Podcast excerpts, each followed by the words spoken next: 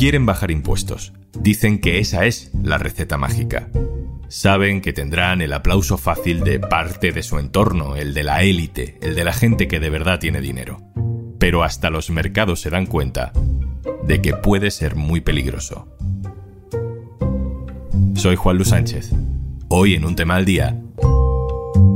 Obsesionados con bajar impuestos. El fiasco del Reino Unido.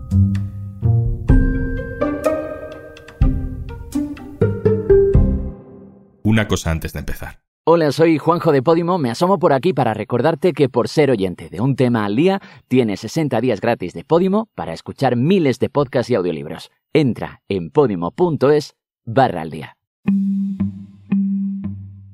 No tiene que ser agradable ser Liz Truss. We need to reduce the burden on families and help people get on in life. I know that we have what it takes to tackle those challenges. Tras la caída en desgracia de Boris Johnson, la nueva primera ministra británica, Liz Truss, tomó posesión el 5 de septiembre. El 8 de septiembre, tres días después, murió una tal Isabel II. This is BBC News from London. Buckingham Palace has announced the death of Her Majesty Queen Elizabeth II. No había terminado septiembre y Liz Truss se lanza al ruedo con su medida estrella, en honor a Margaret Thatcher y entre aplausos de los círculos más poderosos de Londres. Una bajada masiva de impuestos a los más ricos. Lo que pasa después es que la economía británica se hunde. Hasta los mercados dicen, ¿pero qué estás haciendo? En esta entrevista le preguntan a la primera ministra, que fue elegida en primarias del Partido Conservador y no en unas elecciones, en fin, en Reino Unido eso es así, ¿cuánta gente ha votado estas medidas? La pregunta no es muy clara, pero el silencio es atronador. How many people voted for your plan? What do you mean by that? Sorry. ¿Qué quiere decir usted exactamente? Le responde Truss, sin saber qué decir. Y la periodista también le pregunta, ¿debatió usted estas medidas con el resto de ministros de su gobierno? Can I, can I ask you, Prime Minister, did you discuss scrapping the top rate with your whole cabinet? Otro silencio incómodo. No. Y responde que no, que es cosa suya. No lleva ni un mes en el cargo y Liz Truss ya no sabe dónde meterse. Y ha tenido que rectificar. Íñigo Saedugarte, compañero. Hola, ¿qué tal? Hola, ¿qué tal? Vamos a intentar entender lo que ha ocurrido porque la salud económica del Reino Unido se ha deteriorado muchísimo en apenas una semana. ¿Qué ha pasado? Bueno, lo que ha ocurrido en el Reino Unido es que el buque insignia de Liz Truss se ha hundido casi al, al poco de salir del puerto, ¿no? Su tema esencial de política económica en el arranque de su mandato como primera ministra era aprobar un gran descenso de los impuestos, una rebaja fiscal masiva, incluidas las rentas más altas, y esto produjo una reacción en los mercados financieros que hundió la libra esterlina durante varios días y a causa de esa caída de la divisa aumentó el precio de la deuda eh, británica o se redujo el valor de los bonos que tenían los fondos de pensiones en donde invertían su dinero y eso les colocó en un serio peligro hasta que eso obligó al Banco de Inglaterra a una reacción de emergencia en la que tenían previsto gastarse la pequeña cantidad de 63.000 millones de libras en, en 13 días. Es decir, eh, tras inició su mandato de gobierno con un fracaso total que ha puesto en peligro los fundamentos de la situación financiera del Reino Unido.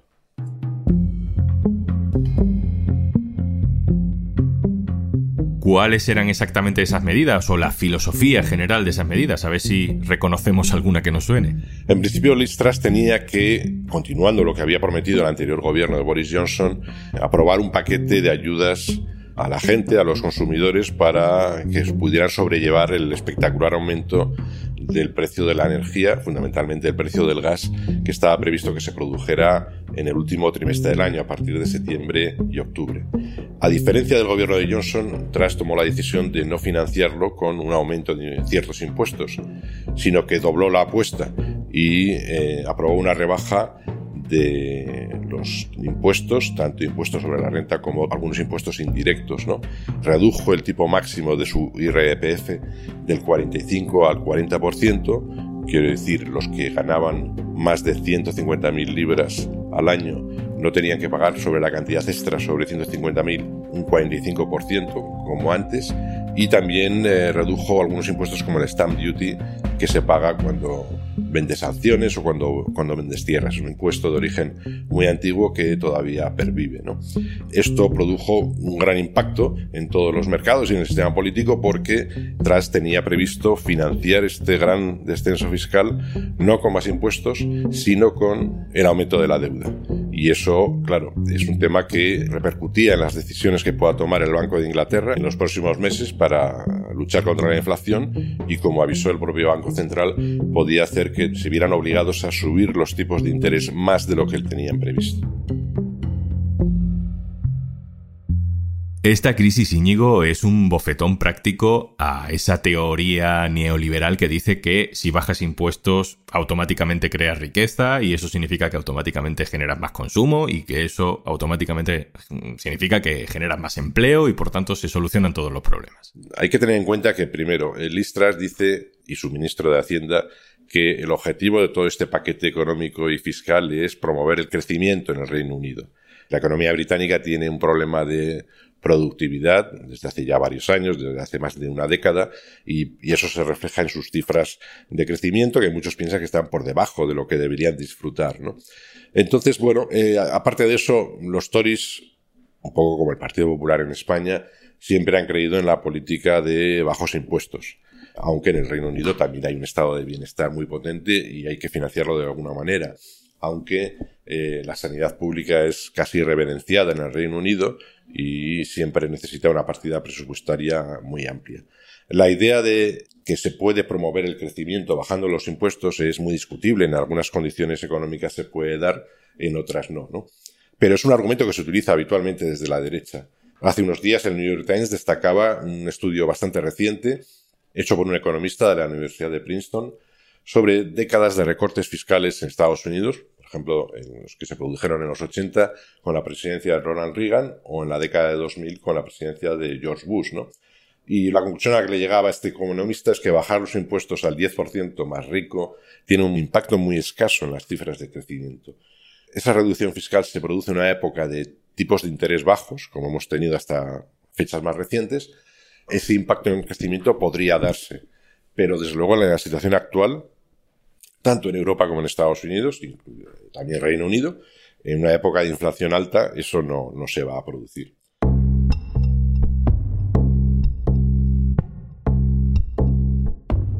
Mientras el gobierno británico anunciaba esa rebaja masiva de impuestos, hay que recordar que medios de comunicación y algunos portavoces del Partido Popular en España lo celebraban como un gran éxito ideológico. Ahora ya no dicen nada. Bueno, en su momento, cuando Listras anunció su paquete de reducción fiscal, eh, Isabel Díaz Ayuso lo celebró con un tuit y una captura de una portada donde se daba la noticia y desde luego después no ha dicho nada. ¿no?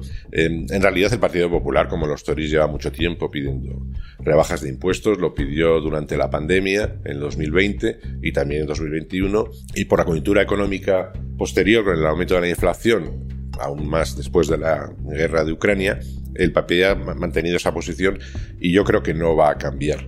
Durante unos días se pueden ver perjudicados por estas noticias del Reino Unido, pero esta es una solución, una salida estratégica para el Partido Popular y, es improbable que ellos alteren el tiro de su, de su política. Listras ha tenido que rectificar, ha tenido que retirar parte de ese programa para favorecer a los más ricos, pero no solo por lo que dicen los mercados, también por lo que dicen las encuestas, Íñigo. Evidentemente, Listras tuvo que rectificar eh, esta semana, anunció que al menos eh, ese tipo máximo del IRPF continuaría siendo 45%, con lo cual las rentas más altas no se iban a ver tan beneficiadas por su reducción fiscal, y tuvo que rectificar por presiones dentro de su propio partido. No es tanto que los conservadores, ciertos conservadores, no estén a favor de bajar impuestos, quizá no lo estén en esta situación, pero lo que vieron estos Tories fue que las encuestas estaban dando en estos últimos días un hundimiento masivo de las eh, posibilidades electorales de los conservadores. Todavía quedan eh, como un par de años, hasta principios de 2025, para que se celebren elecciones en el Reino Unido, pero el hundimiento era de tal calibre que sabían que algunas de las partes del gran programa económico de Listras no podían sobrevivir. O sea que el votante realmente está castigando la bajada de impuestos incluso al nivel de poder dar un vuelco electoral. Antes de la llegada de de Listras a, Downing Street, los laboristas ya iban por delante en las encuestas, aunque por una distancia más o menos reducida.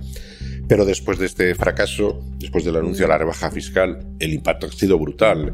La encuesta de YouPop le daba 33 puntos, que es casi tremendo, ¿no? Pues según, los datos de esa encuesta, los conservadores podían llegar a quedarse por su sistema electoral con cero escaños, ¿no?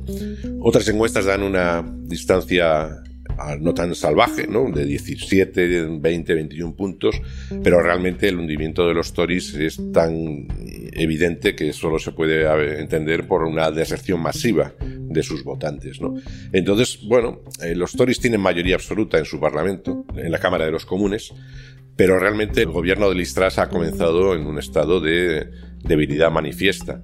Hay que recordar que la mayoría de los diputados del grupo parlamentario Tory preferían a su rival en las primarias, eh, a Rishi Sunak, y fue el voto de los militantes el que le dio una victoria muy clara a Listras. Da la impresión de que los diputados Tories no están muy impresionados con la calidad política de Listras y le va a costar mucho recuperar su confianza, y aún más después de lo que hemos visto en los últimos días.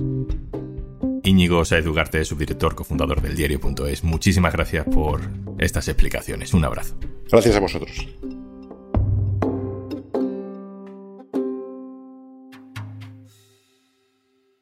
Y antes de marcharnos, descárgate Podimo y disfruta de todos nuestros podcasts y audiolibros durante 60 días gratis. Entra en podimo.es barra al día, descárgala en tu móvil y comienza tus 60 días gratis. Esto es un tema al día, el podcast del diario.es. Te puedes suscribir también a nuestra newsletter. Vas a encontrar el enlace en la descripción de este episodio. Este podcast lo producen Carmen Ibáñez, Marcos García Santonja e Izaskun Pérez. El montaje es de Pedro Nogales. Yo soy Juan Luis Sánchez. Mañana, otro tema.